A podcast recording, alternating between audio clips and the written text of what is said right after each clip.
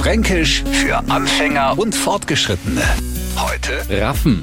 Eigentlich war ich ein braver Bub. Trotzdem ist mir ein Satz von meiner Mutter noch gut im Gedächtnis. Und zwar, weil ich einmal heimgekommen bin mit einem Luch in der Hosen, es hämmert dreckert und im Gesicht ein paar Kratzer. Wie siehst ne du aus? Mit wem warst ne du heute wieder am Raffen? Und noch hab er vorgrine, dass der Peter Depp ist, ich nem das gesagt hab und noch haben wir's auskraft.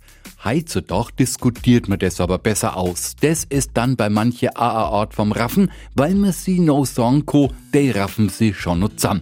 Beim fränkischen Raffen fliegen auf die Fäuste häufig auch die Worte, damit es jetzt auch der Neufranke rafft. Raffen heißt raufen, prügeln, zanken.